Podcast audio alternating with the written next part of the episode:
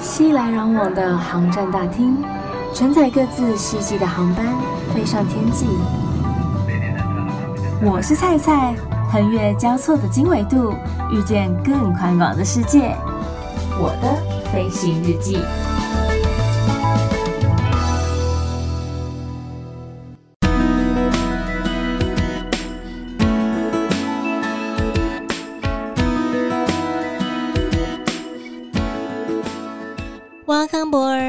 收听我的飞行日记，我是空姐菜菜。现在已经过六月中了，有许多的学生们、许多的小朋友们都已经准备要放暑假啦，甚至都已经毕业了，要准备迈入下一个学习的阶段。所以暑假要做什么？当然就是要出去玩，稍微放松一下啦。平常我们出门在外的时候，一定需要找地方可以来住。那这个地方是指哪里？有些人会说饭店，有些人会说旅馆，有些人会说民宿，甚至比较高级的可能是度假村之类的。除了中文上面的差异之外，在英文上面的音译也都不一样哦。我们最常、最常听到的就是 hotel 饭店嘛。那除了翻译成饭店之外，也可以说是酒店、旅馆等等的，是我们一般旅游最常见也最常听到的一种住宿形式。那这个 hotel 呢，它也提供了最完整的住宿服务啊，房间的设备啦、附属的设施啦等等的，从柜台的接待人员、行李寄放。客房的餐点服务，甚至是到轿车服务也都一应俱全了。所以，相较于其他的住宿选择啊，大多数的人们都喜欢这个饭店，因为它提供了安全又舒适又相当便捷的一个住宿的空间，在管理上面也相较于其他有比较完整的系统性，所以是许多旅客在出游的时候最常选择的住宿场所。在这个世界各国啊，你常常会听到这个是几星级、几星级的饭店呢、之所以这个星级，其实就是来评定饭店的服务水准是多高 level 的，从一星到五星不等。那最好的饭店当然就是五星级的啦。住宿的价位呢，除了因为他们的饭店星级水准，然后也是他们的这个饭店的设备啦，然后其余额外的设施啦，像是健身房、游泳池、SPA 馆、会议中心、婚宴场地，或者说甚至是有那种小酒吧等等的。都会因而有所差异来做调整。那大家有没有特别喜欢的住宿方式呢？除了 hotel 之外，想必大家应该都有自己的想法或是自己的偏好跟喜爱，都欢迎上菜的粉丝专业或是 IG 上面留言来跟我分享喽。今天也会跟大家来讨论一下，到底哪一种住宿方式，或者说哪个英文单字，其实指的并不是饭店，其实它指的是另外一种住宿模式，以免你之后到了国外用错了英文单字，导致别人给错你错误的资讯哦。接下来要介绍的这个千万别想歪，菜要介绍的是 motel。你看，立刻就有人想歪，不要好不好？它其实就只是汽车旅馆嘛。虽然说常常大家都会直接音译它是摩铁，讲到摩铁大家就心痒痒的，但是它其实就是 motor hotel 的缩写啦。在台湾呢，大家会这样心痒痒的原因，就是因为太多的业者将这个汽车旅馆发展成情趣旅馆了。在台中更是如此，只是台中的 motel 啊，它甚至成为另外一种独特的风景了。因为台中相当多的 motel 都设计得非常的有质感，然后它的环境也相当的优美，甚至有些房型还配备着 KTV、游泳池等等。所以不管是家庭啊，或者说可能三五好友啊出游的时候，都可以来台中选择这样子的一种 motel。就前阵子而已，蔡的朋友在群组里面就说他要带家人一起来台中玩，然后问呃群组里面的台中人说，就是有没有推荐的台中住宿这样。结果不止一位台中人推荐台中的 motel，那群组里面也有其他城市，就是外县市的人嘛，他们就说啊，就是 motel 不会很奇怪吗？就带家人去 motel 哎、因为就大家的印象就会觉得说。Motel 是跟另外一半啦，或者说可能要开趴的时候才会去的地方。带家人去 motel，干那有淡薄怪怪，敢不敢呢？呵，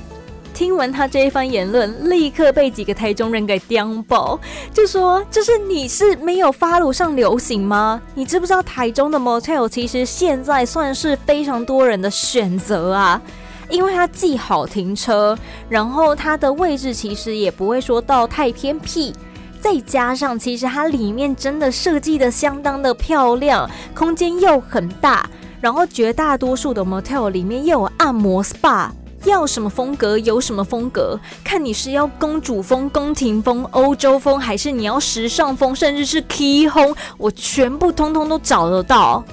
然后它的价格可能跟饭店都还差不多，所以当然要选 motel 啊，怎么会选 hotel 嘞？然后大家不要再往情趣那一块想了吼，那是一个业者营造出来、发展出来的一种嗯经营模式啦。但是其实 motel 最早最早是出现在美国，它是设置在高速公路或是交流道附近，专门为开车的旅客所设计的饭店，让这些旅客啊能够在漫长的路途当中有个可以停车过夜的地方。最初是在西元大约一九五零年左右的时候，当时的创办人呢、就和家人体验公路旅行的时候，就发现说，哎，为什么我们在这个公路旁住的那个饭店呢、住宿品质那么盖赫呢？哈，不是很舒服啦。所以他们就觉得好像看到了可以创业的契机哦，可以创业的机会，所以他们开始决定要打造一间比较高素质的旅馆。大家在看一些美国怀旧电影的时候，应该很容易可以看到这样子一个房子，或者说，我想了下，钢铁擂台算近期吗？好，反正就是钢铁擂台的那个主角啊，他不就是带着他的小孩，然后载着那个机器人 Adam 要去呃别的比较远的地方，然后参加比较大型的赛事。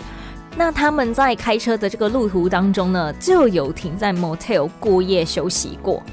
这个 motel 其实它的特色就是它有专属的停车空间，停车位基本上就是设置在客房附近比较方便的地方，有的呢是在客房门前，像美国有很多都是在客房门前，那台湾则是因为场地的关系，所以有许多都是将一楼作为车库，那二楼则是作为房间，作为一种独户式的客房。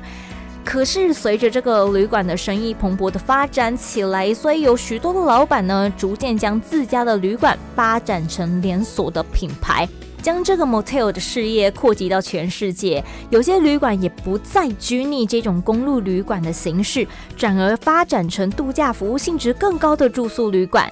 像有些比较知名的美国旅馆品牌 Holiday Inn。Ramada Inn、Days Inn 等等的，都其实是从这种 motel 的形式，然后逐渐发展成连锁的度假服务住宿旅馆哦。接下来要为大家介绍的是 Inn，I N N Inn，像 Holiday Inn、Days Inn 的 Inn。那这个 inn 啊，原本指的是乡间可以过夜的酒馆，早期也大多是出现在乡下、郊区或是公路旁，跟呃 motel 有一点点相似，就是他们是主要提供简单的房间，让旅客可以过夜休息，隔天可以继续启程上路，并不算是太高级的一个住宿类型了。如果说你要以亚洲人的角度来看呢，这个硬会比较像是那种古装片里面会出现的客栈，那一种有店小二的客栈，就只是提供比较基本的饮食还有住宿，让旅客在旅途当中能够有个呃填饱肚子、恢复元气的地方。所以啊，严格来说，应该只等于二星级或是三星级等级的饭店。比较适合对于住宿品质没有这么要求的旅客。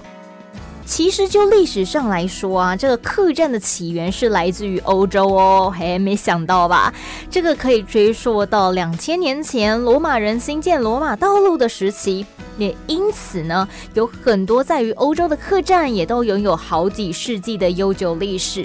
在这个早期的欧洲地区的客栈，不只提供旅客饮食和住宿，也提供了马厩和饲料，让旅客的马匹能够休息，逐渐成为往来旅客的重要社交场所。在英格兰地区，客栈的发展大约在十九世纪的时候来到了高峰，因为当时的商业贸易非常非常的蓬勃啊，所以出外远行的贸易商也越来越多。在铁路发展成熟之前，人们也仰赖这个客栈作为驿站，传递讯息啊，或是情报。所以，客栈在维持商旅贸易、传递沟通上面都扮演了相当重要的角色。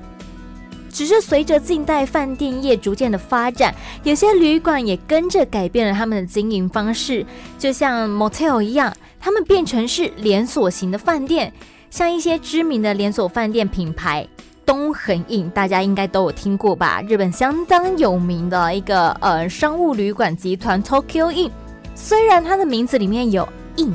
但是在实质上面的经营模式，就像一般的饭店一样，不再是走以前那种客栈的传统模式。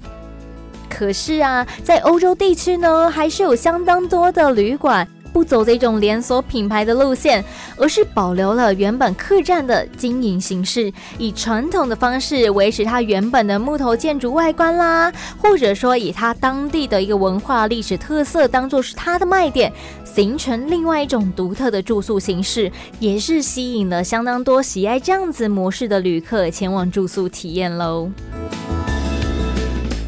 大家要出游订房的时候，应该都会透过一些网络平台，像是 Agoda 或者说 Hotel.com 等等的。那大家有没有使用过 Airbnb 呢？嗯，那大家有没有想过这个名字的 BMB 是什么意思啊？是从哪儿来的？这个 BMB 代表的是 Bed and Breakfast，床和早餐。其实 B M B Bed and Breakfast 指的是民宿，是属于私人经营的家庭旅馆。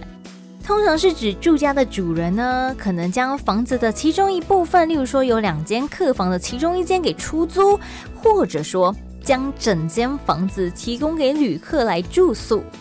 就字面上的意思来解释，哎，就是刚才讲到啦，Bed and Breakfast 住宿和早餐。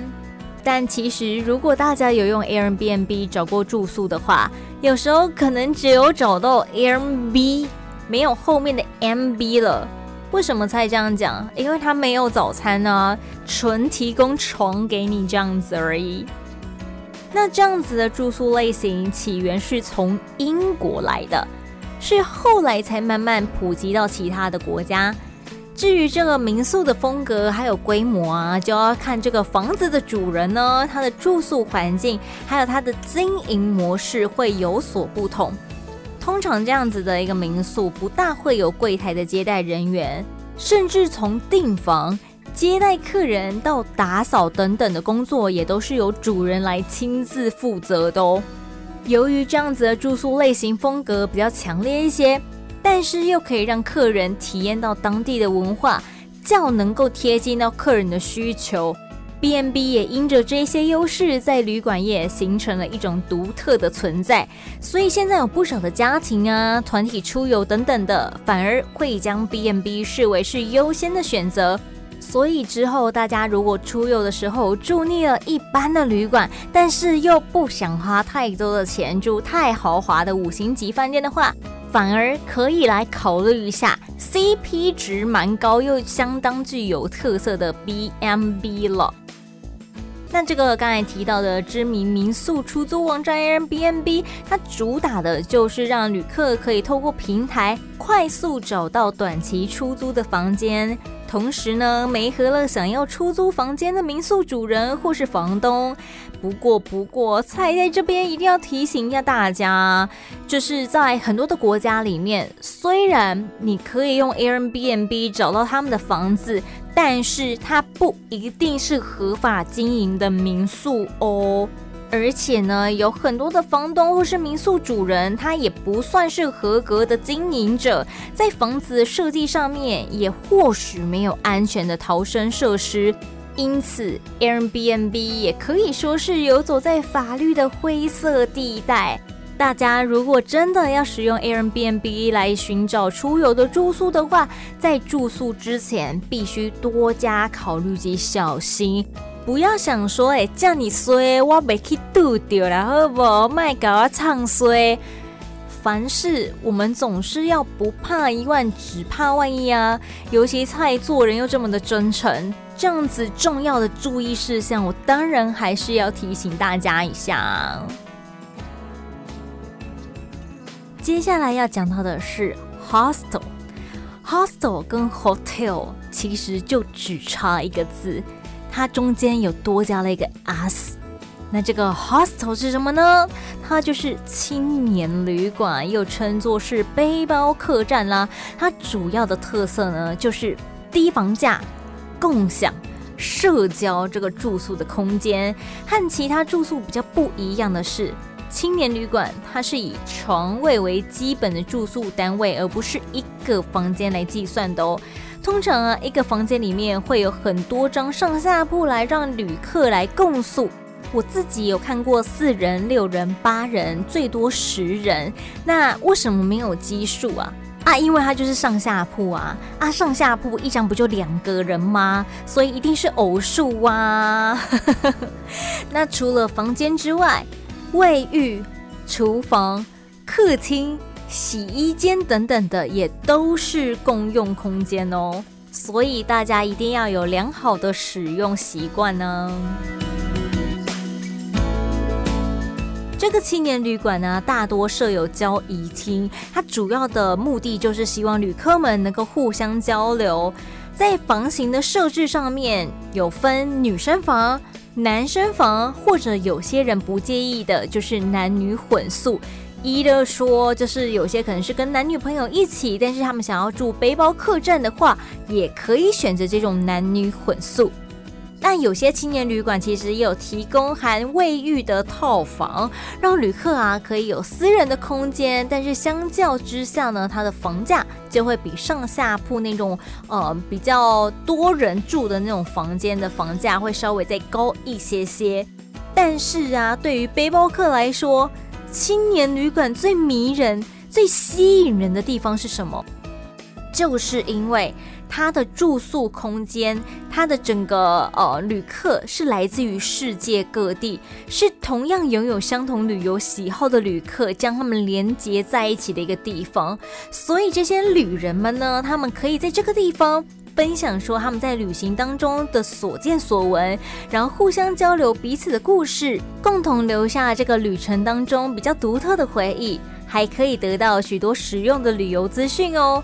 但是如果你是比较重隐私的旅客，可能就不会很喜欢这样子的一个青年旅馆，除非你能够找到刚刚有讲到，就是含有卫浴的套房，那就会比较有个人的私人空间。菜其实也住过 hostel，我不排斥诶、而且其实我也还算喜欢。让我印象最深刻的那一间 hostel 是在 Vienna 维也纳的时候。就是那时候，因为我是跟一个女生朋友，就我们两个女生单独去奥地利玩。那因为就觉得说女生嘛，就是欧洲治安好像也没有盖赫，所以我们就想说，好，那我们就多加一点点的钱没关系，就是住那种含有卫浴的套房，不是很想要跟人家共用房间。但是啊，会说这间 hostel 让我印象很深刻的原因，是因为。除了它的地理环境相当好之外，因为它就在市区旁边，就是火车站，然后呃也有 supermarket，就是也有超市，然后也有咖啡店等等的，就是你在生活机能上面还算 OK，就是至少不会饿着。然后它的接待人员也相当的亲切，就是跟我们说了很多的资讯，再加上那一间 hostel。就是入住的第一晚，他会送你一杯酒，因为他们楼下有个小酒吧，所以也欢迎各地来的旅客呢，也可以到他们的小酒吧来喝一杯，聊聊天，然后认识一下彼此，说不定你可以因此而交到好朋友。不过让我最最喜欢的，则是他们有一台呃黑白的拍贴机，它不像以前我们去盖库，哎，这样好像透露出年纪了。就是以前在一中街啊，就是有那种拍贴机，你还可以自己画画，有没有？没有，它就是完全纯黑白。可是就很有那种想要让人家保存下来的纪念感，所以大推。或者说像台湾剧，就是我的婆婆怎么那么可爱？这部剧里头也有出现 hostel，就是像那样子一个模式，会跟很多来自世界各地的旅人住在同一个房间里头。接下来为各位带来的是 guest house。guest house 其实可以代表着不同的住宿，可以是民宿。可以是小旅馆，但是也可以是背包客栈。在欧洲的各地的 guest house 呢，它的经营方式有一些些的不同，有些是走民宿的路线，有些则是采民宿式经营的小旅馆。那另外有些则是像是背包客栈的经营方式。但是不同的点是呢，旅客在 guest house 能够拥有自己的房间，不用跟陌生旅客同住。所以相较之下，跟 hostel 比起来，就会再更具有隐私一点点。那欧洲的 guest house 大部分都附有早餐，不过还是要视他们的经营方式而定。只是啊，在日本呢，guest house 的住宿方式就完全跟背包客栈是一模模一样样的哦，就是由世界各地的旅客来共享住宿的房间。其他的区域都是采共用的方式，让旅客能够在这个地方互相交流旅游的情报，所以是背包客蛮喜爱的一个集散地。讲到日本，大家可能会想到另外一个叫做 Capsule Hotel。这 Capsule Hotel 是什么啊？是胶囊旅馆。因为它有着像是胶囊般的一个外观而闻名的，最大的特色就是高密度的住宿空间。因为它一小个胶囊的住宿空间就这么丁点大，只能让一位成人入住的一个空间，然后可以想象有多么的狭小了吧？所以啊，如果你有带行李箱的话呢，必须另外置放在储物柜当中。然后这个胶囊旅馆啊，它的淋浴间啊，或是厕所也都是需要和人家共用的。只是为什么它空间这么小，还是会有人选择它呢？就是因为啊，它的地点大部分是设立在车站附近或是机场边，所以交通算是便利。再加上它又便宜，所以特别适合那种预算不高，只想要简单过一夜的旅客。但是很明显的，这种胶囊旅馆并不适合家庭或是团体来入住哦。如果过去大家曾经有到海岛国家去旅游过的话呢，应该多多少少都会看到 villa 或是 resort。这 villa 跟 resort 都是比较像是度假性质的，只是 villa 呢，它是度假别墅。通常是独栋的建筑物，常见在海岛啊、森林啊、山区等风景优美的地方。那这个别墅的内部设施通常都相当的豪华，包括了私人的花园啦、庭园啦、草皮啦、泳池啦，然后他们的客厅、餐厅、厨房等等之类，都会让你觉得很像在城堡里面，可以让大家来完全的享受这个隐秘又奢华放松的空间，所以相当适合家庭或者说一票朋友一起来入住。而这个 resort 是度假村，它是具有休闲娱乐用途的大型建筑物了，是主要让大家可以放松的享受他们的假期。所以这个度假村里面会有非常非常多的设施，满足所有人一切娱乐的需求，包括了可能按摩 SPA 啊。购物啊，这是一定要的。然后赌场 casino，然后餐饮的服务等等之类的，所以可以让旅客不用再费心说啊，我可能还要再开车出去找，就是找吃的、找玩的、找买东西的地方，不用，就是在度假村里面可以尽量的满足到大家所需要的。